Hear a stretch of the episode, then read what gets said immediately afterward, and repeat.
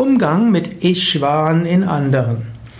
Wenn du in einem anderen siehst, dass der einen großen Ich-Wahn hat, dass er von sich selbst fasziniert ist, dass er immer nur an sich denkt und egoistisch ist, dann musst du erstmal aufpassen. Ist das wirklich so? Oft wird Menschen Ich-Wahn zugeschrieben und sie haben ihn gar nicht. Es ist leicht, anderen Egoismus und Ich-Wahn zuzuschreiben. Du weißt es nicht. Wenig ist es wichtiger, nicht zu sehr auf Ich-Wahn zu reagieren, sondern zu schauen, ob den Anliegen verschiedener Menschen gerecht, ja, ob den Anliegen verschiedener Menschen auf gerechte Weise begegnet wird.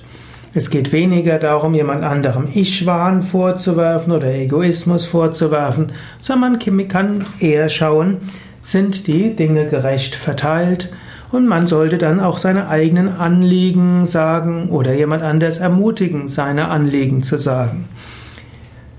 Im Yoga gibt es natürlich eine weitergehende Auslegung des Wortes Ishwan, aber das sollte man mehr auf sich beziehen.